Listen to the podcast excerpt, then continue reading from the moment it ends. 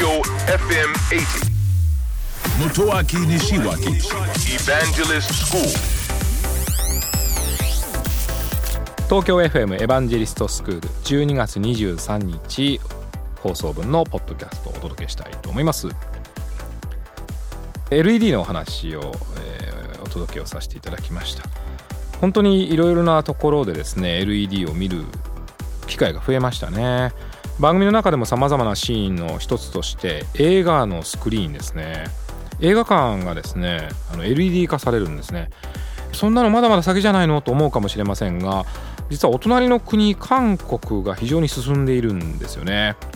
で番組の中でもお話をしましたが明るい場所でも LED は非常に綺麗に映像を映すことができます。しかも消費電力は少ない。ということですからおそらく2割ぐらいが変わっていくんじゃないかと言われてるんですね。これはあの調査にもちゃんと載っているわけですね。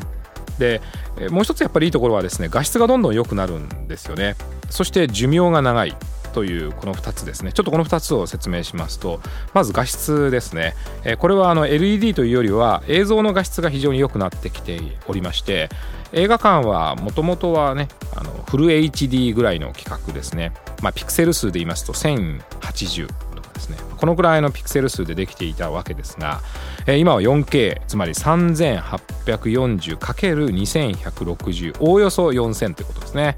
それを超えて 8K という映像になってまいりましたのでよりきめの細かな鮮明な画像をお届けすることができるようになりましたから、まあ、映画館でそんなものを見たいという気持ちもわからんでもないですね、まあ、そうしますと LED それでスクリーンを作るという世界になると思うんですね、えー映像が素晴らしいものになりますからあの没入感これが大変あの強まると思います。そしてもう一つは寿命ですね、えー番組の中では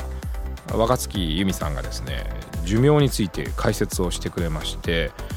LED 電球というのは10年や15年も持ちますよということなんですが実は2006年に LED のこれ装飾用の電球が発売されて一般家庭には2007年なんですね。ということはまだ10年経ってないいや10年経ったいや経ったかなぐらいですね。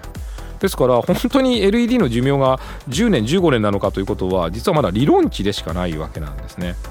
で世の中にある LED は実際にはあの壊れたりしている。というこれはもう番組でもご紹介しましたが LED の寿命が長くなったんですが電気設備自身の寿命がですねやはり10年持たないんですね。ですから設備それと LED それとサービス全体の高寿命化ということがこれから必要になってくると言われております。東京 FM エヴァンジェリストスクールは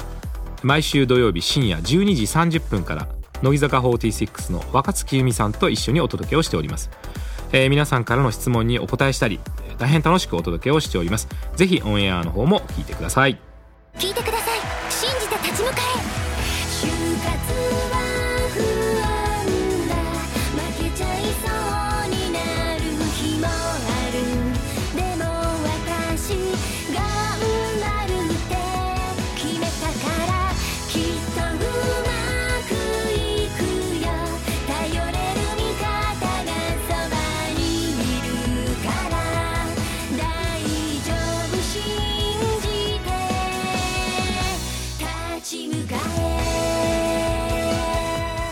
就活で使える情報はきっとあなたの自信になる。日本経済新聞電子版。